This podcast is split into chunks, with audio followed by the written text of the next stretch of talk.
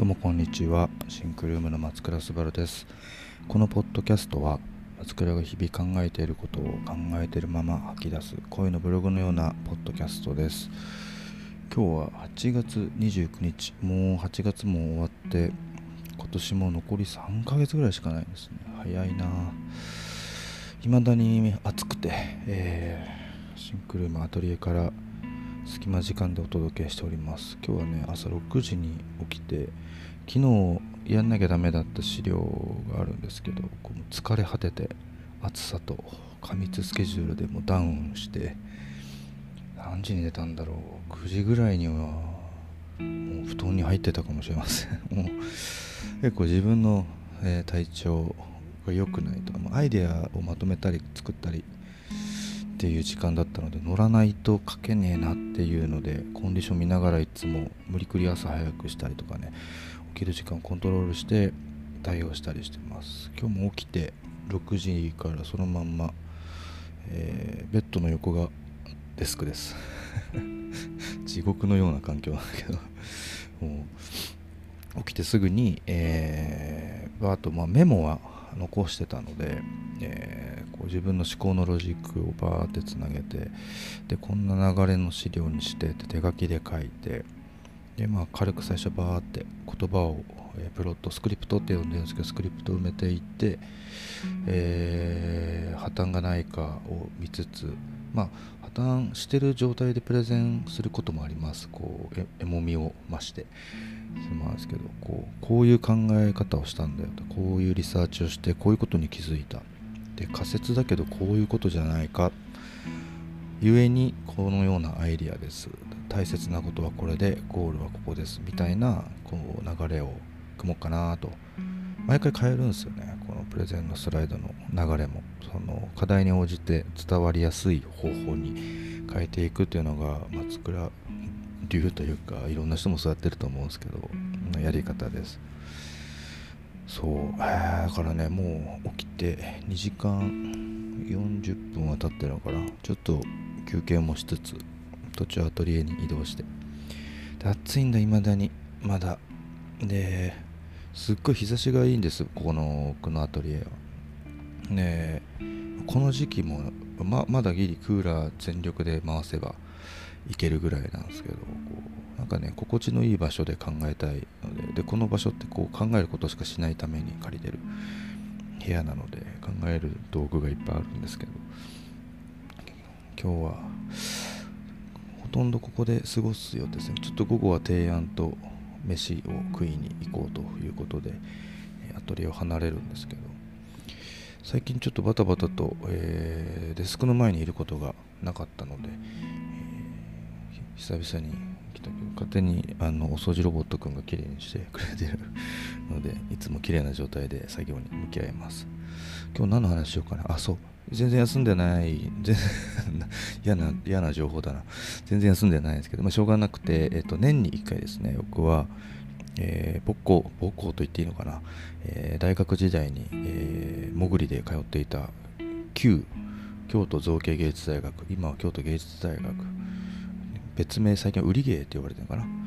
えー、で、えー、講師をします。で今までは普通の学部3つぐらい学部をですね美術工芸空で、えー、情報デザイン上でを数年ずつやって次の学部次の学部次の学部と えー、転々としながら、まあ、非常勤たなんだっけな雇用していい期間が決まってるのとかも上限が確かあった気があるんするんだけどやっていてでまあちょっと前だったらね余裕があったんですけどどんどんこう商売的にも忙しくなってきてあこうちょっと毎週とか各週行くだけでも結構辛いっすみたいな話した。ら通信通信どうですかと。年に1回でいいから、えー、でも10時間ですと。土日でですねこの土日で10時間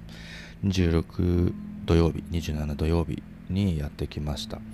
でねあの何年目なんだろう4年目？通信は4年目。それ以外の学部も含めると今芸大で非常勤で教えて10年ぐらい経ってるんですね。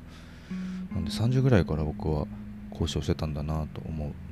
思い返してました。っていうのもなんかこう京像あの僕が言い慣れた京像で言います。京都造形芸術大学の京像は大階段があってしんどいんですよそれがすごい。あのダンスが多くてね。ただこう上がった時にすごく綺麗なこう京都の街並みをこう見下ろせる、えー、風景になって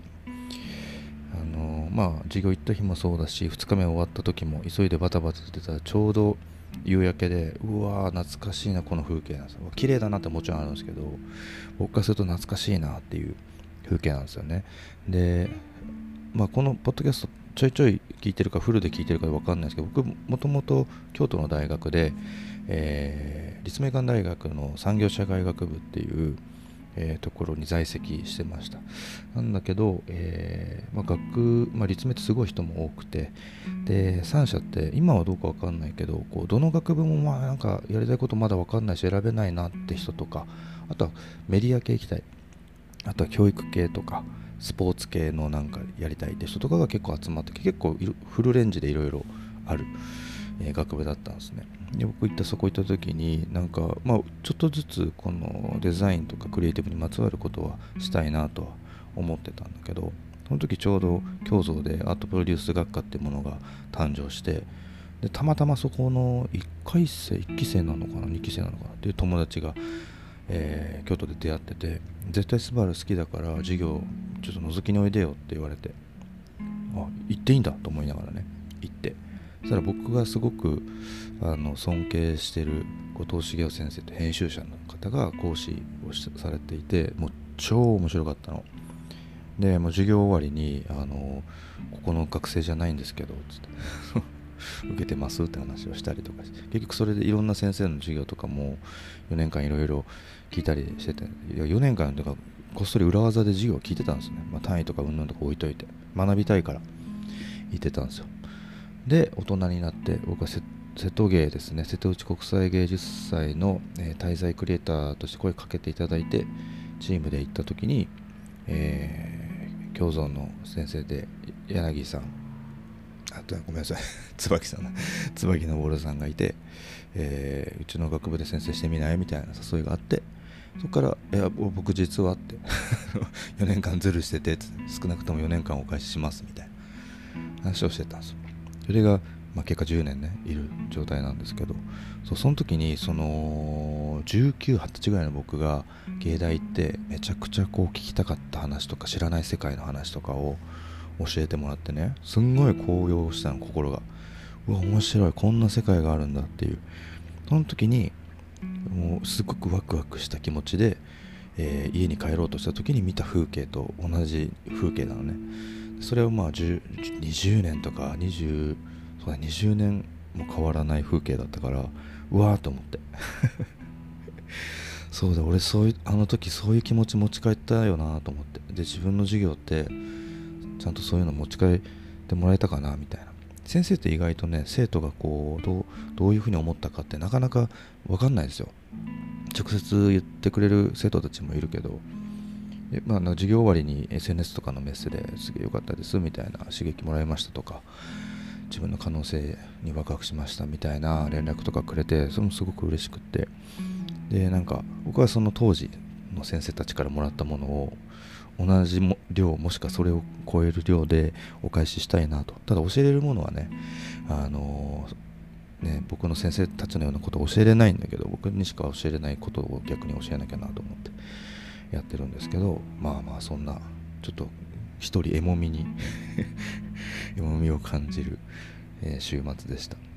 でね10時間よ。すごい生徒もすごい頑張らなきゃダメなんだけど。で要はその、まあ、通信結構こう肌に合っていて何でしょうね。こう大人になったりとかあの事情があって、えー、高校を卒業したけど大学には進学しなかった人とかあもうたくさんねこう自分の決断で来てるんですよ。ある程度こう大人になってというか自分で選んで自分で決断して、えー、よし安かないよ学費を払ってここを選んでくれてるって。もちろん僕の授業だけじゃなくて他のいろんなね授業があるんだけどそれやっぱその選択ってすごくいい重要であの価値がある選択だなと思うし彼らが払ってる安くはない金額をプラスにするぐらいのことを教えたいなというふうに思ってます。ままあね大変なんだけどね 先生も。そう。です。まあ僕もたくさんのものを先生たちからもらってきたので、まあ、それを返すのも僕の義務だなとも思っていてやらさせてもらってます。いつか僕が飽きられてねクビになるまでは教えようかなとは思ってるんですけど、ね、いつもねわ授業だ大変だってあの受けたことをね毎年本当は後悔してるんですよ。もう超大変なんであの10時間拘束されるので大体ね忙しすぎてそのなんだろうね10時間あればめっちゃこなせることってあるんですよ。で多分授業でもらえるフィーより稼げるんですよ。だけど他の先生もそうだと思う。なんだけどみんな同じようになんかこうね生徒の熱量とかそういうものに結構影響を受けてるというかめっちゃいいじゃんその選択みたいなね。感じでよしやろうっていう。先生が多いんじゃないかな。うんと思います。なので先生たちも結構ね同業の知り合いたちも多くて同業っつっても建築の人とかね。いろんな人がいてお久しぶりみたいな人もいるしまあまあ嫌な時間じゃないです。そうそういう土日でした。でもうバタバタしていてもう同時に今ねすっごいまあ、ずっとそうだけどね走ってて30近いプロジェクトが走ってるんですよね。それが全部そうマルチタスク良くないってね言われるんですけどねなんかマルチタスクになるよね。できないっていうのはあるあると思う人によっては。なんですけど僕の場合できるできる？なんだろう。あの A という案件 B という案件が別物じゃないんですよ。一一緒？なんか連関し合ってるので A というプロジェクトで学んだことがあこれ B に転用できるやつだみたいなこととかね。その逆もまたしかりだし。それが30近く走ってるって一般的にはいやわかんないです。社員は大変かもしれないけど一般的にはすごい忙しい会社のように見えるけど一つの巨大なニューロンみたいな感じなんですよ僕にとって。なのでその何かが何かの別のまた刺激になって別のもののクオリティが上がるみたいな。純粋に作業のスタックはあるんだけどあの思考としてはとても並走することは重要で全く関係がなかったように思える物事が実は裏でつながっているなんていうケースもねたくさんあるんですよわかるわかるかなって言ってもこの仕事してなきゃあれなんだけど暮らしててもさあ誰かから話聞いたことがあこれあの時のあの人に言ってあげた方がいいことかもしれないみたいなことあるじゃないですか。なんかそういうことがねたくさんバーって巻き起こるんですよ。だからメモがもうバラバラで A というプロジェクトのメモなんだけど B のことにつながってるみたいなことが書いてあったりするんですよ。っていう脳みそでやっております。今日もゴリッとその思考の頭の中にはあるんですけどそれをこうスライドに落とし込んでいくって時間をね9時から残り8分後からこのラジオを撮り終えてからやろうとしております。いやね面白いプロジェクトだらけでさあそう大変なの。ねもうねいつもねこのポッドキャスト撮るときにクーラーの音とかが入るから切るのが前提なんですよこのポッドキャストやる人って。もうガンガン炊いてる。クーラーの音うるさかったらごめんなさいね。あの言うてられへんと思って。でその一個一個の音のクオリティとかはどうでもよくて、もこれ聞こえてる？聞こえてたらそれで僕は OK かなと思ってやっております。ね。でそうそう。もうなんかね止めどなく思ったことを話すけど Twitter じゃないね。もう X になった。X を見てたら収益化っていう、ね、ボタンがあったんですよ。で収益化と思って。なんかそこで感じるのが YouTube とかさのマネタイズみたいな Twitter がマネタイズできるようなプラットフォームになるんだろうなってのは思ってたんだけどあ収益化ボタンがとうとう出てきたなと思ってみたらいくつかの条件があったらね。忘れちゃったけど。で1個が、えー、1個だけ僕満たされてなかったんですよ。で、えー、それが3ヶ月間の間で500万インプレッション500万の接触というかうんとタイムラインに出ることみたいなんで見てみたら僕の直近3ヶ月が490 490 万インプレッションぐらいだったのかな。だからもうちょっとだなと思ってでツイッターでもなんか思いついた時とかバーッと暇の時に見ておもろいものあったりとか日課と日課には今日課にはなってないんだけど あのあこのデザインめっちゃいいな。どこはどういいんだろうなみたいなものとかを投稿するようにはしていたんだけどあのもうちょっとで超えれるんだったらちょっとガーッといろいろ投稿してみようと思ってやったらちゃんと超えてあの収益化対象に入ったんですよ。でそのエントリ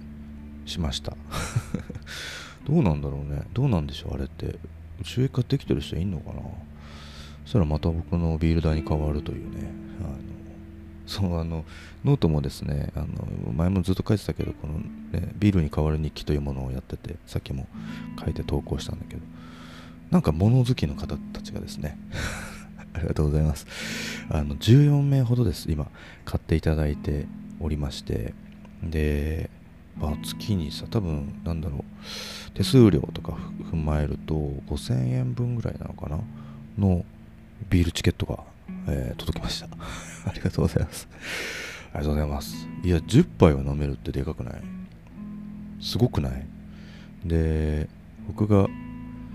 思ってる大してそのためになることでもないことを書いてるんだけどとはいえこう気づきをできるだけシェアしたいなと思ってたりやっぱこうなんだろうね。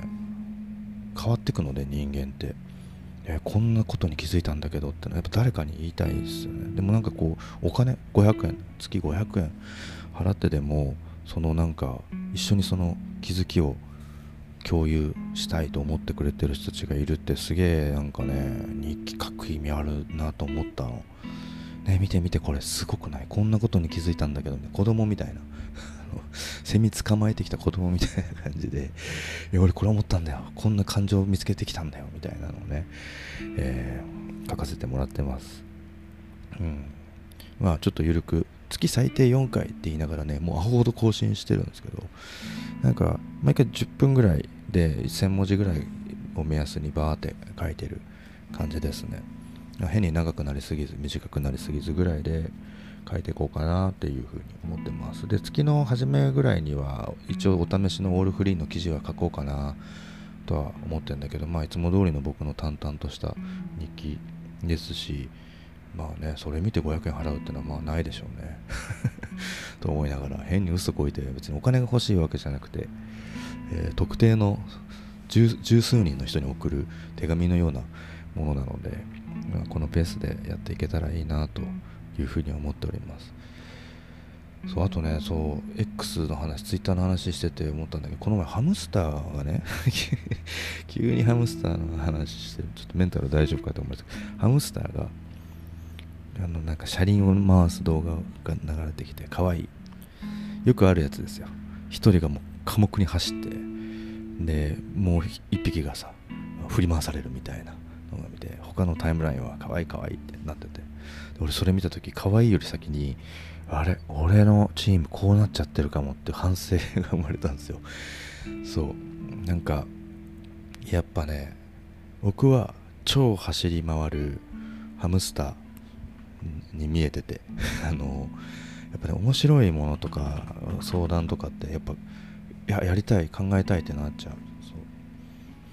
お金のこともできるだけこうねその相手の財布に合わせながらできる方法をとか考えるんだけどその場合によっては全然収益化できないような、えー、ものもあったりするわけ。でもやる意味あるじゃんとか思っちゃってね。いや経営者として向いてないんだよね根本的に。作りたいから考えたいからって思っちゃう。でさこう僕はさ思考がブンと加速して回せるというかずっとその仕事をしてるのであこういう課題だったらこういう可能性があったりこれ調べてみたいなとかここにヒントがあるんじゃないかなとかあの人とやったらもっと面白くなりそうだなとかね。うわーって回って一人でわーって走っていくんですよ。でもそれを僕が走るってことはノエという会社の大きい円盤を回してるんですよ。その速度がねブワーって速くなっちゃう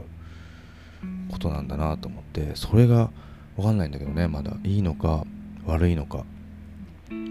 で人によればねあのいやその速度をさらに加速させていくべきだという人もいるしそれに振り落とされない人だけが残るんじゃないかっていうねハードコアな思考もあると思うしみんなが歩けるみんながちゃんとペースを、保って、え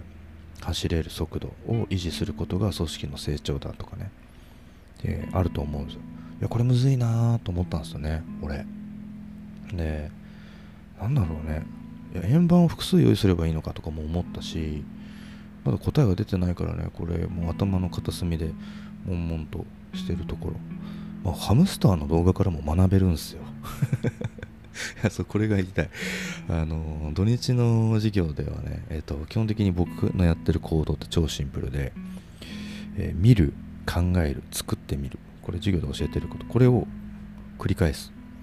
何度も何度も何度も何度も繰り返していくと。いうことをやっててあの土日の授業初日では、えー、見ると考えるを教えるんですよ。で翌日2日目には作ってみるをやる。で作ってみるまでいくと見る考えるから発想した自分の、えー、アイディアを実装していくのでそれを誰かに伝えれるんですよね。もうその時点で僕と並列ですっていう授業なんですなので今日からライバル今からあなたはライバルです。で単位もあの自分が考えた見て考えて作ってきたアイデアをプレゼンしてもらうんですけどその時点でもう単位を与えますと言ってるんですね。要はそれができればアイデアはどんどん良くなっていくしそこからフィードバックがあればその人も成長して学んでいくしアイデアも成長していくでしょう。だからあの見る授業とか考える授業作る授業っていうので一貫してやっていく。っていうのをやってます。でその普段人間って8割9割は無意識で生きていて朝起きて服をパジャマから着替えてとか歯磨きをして朝ごはん食べてシャワー浴びてとかねいろいろあるでしょ。そういうのってもう何も考えずにもできたりする。自分の家から学校もしくは会社とかまでね最寄りの駅までとかもそうなんだけど本当何も考えずにぼーっと歩いていける。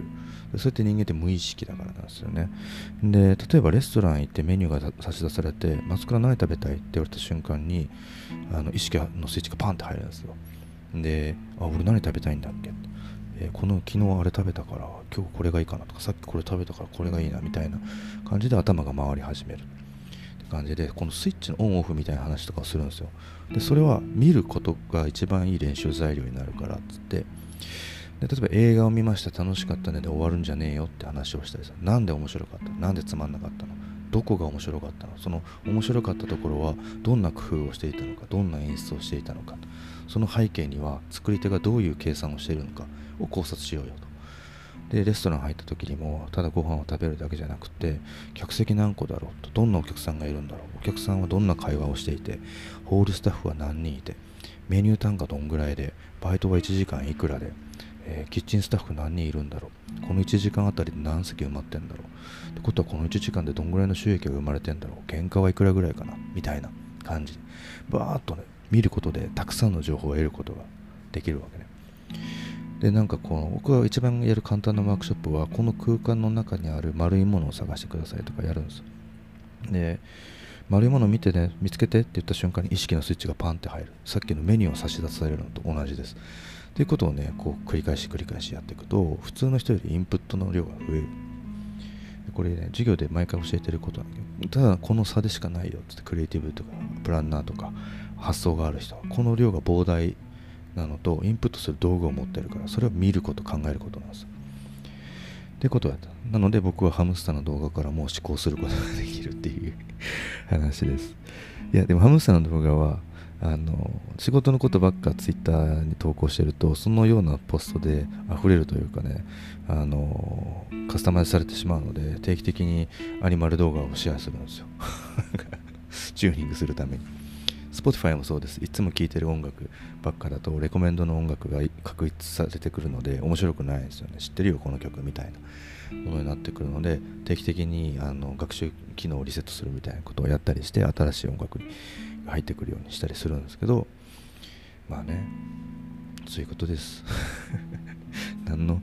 何のラジオかわからんけど、まあそんな感じで、土日がね、もう授業でいっぱいいっぱいで、月曜日からもうフルスクラッチで働いてて、で死んで。で新しいミッションビジョンバリューのね形もね生まれてきたのよ。めっちゃこれ面白くって。それを今一気に仕上げてるとこだったりします。いやー面白いよ。の絵の仕事面白い。でなんか最近そのなんかハムスターの動画見てからというかこうスタッフも自分の案件を持ってこう僕がいなくても回すプロジェクトを動かしていくようになってるんですよ。だからああそうだよねと思った。らなんかこうあいや俺単体でもいけんじゃんと思って。結構スタッフに預けてスタッフに預けてって考え方をしてたんだけどこう僕単体でも回す案件っていうのはまた取り戻したり来たりいます、ね、映像作ったりとか、えー、今ブック作ったりとかもしてて。その時はこう新しいというかちょいちょい実験でやってた取り組みなんですけど外のディレクターと一緒に組むっていうやり方をしててそういうタッグも増やしていきたいなと思っています。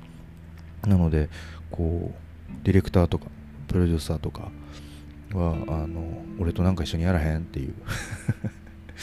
なんかねユニット最初で頭ぶん回したら最強じゃないとか思ったりするので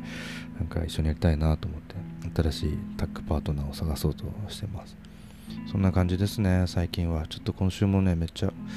ゴリゴリっとしたスケジュールが続くので、えー、加速させていこうかなと思います。それでは今日のラジオはここで終わりにしようと思います。それでは皆さんさようなら。バイバイ。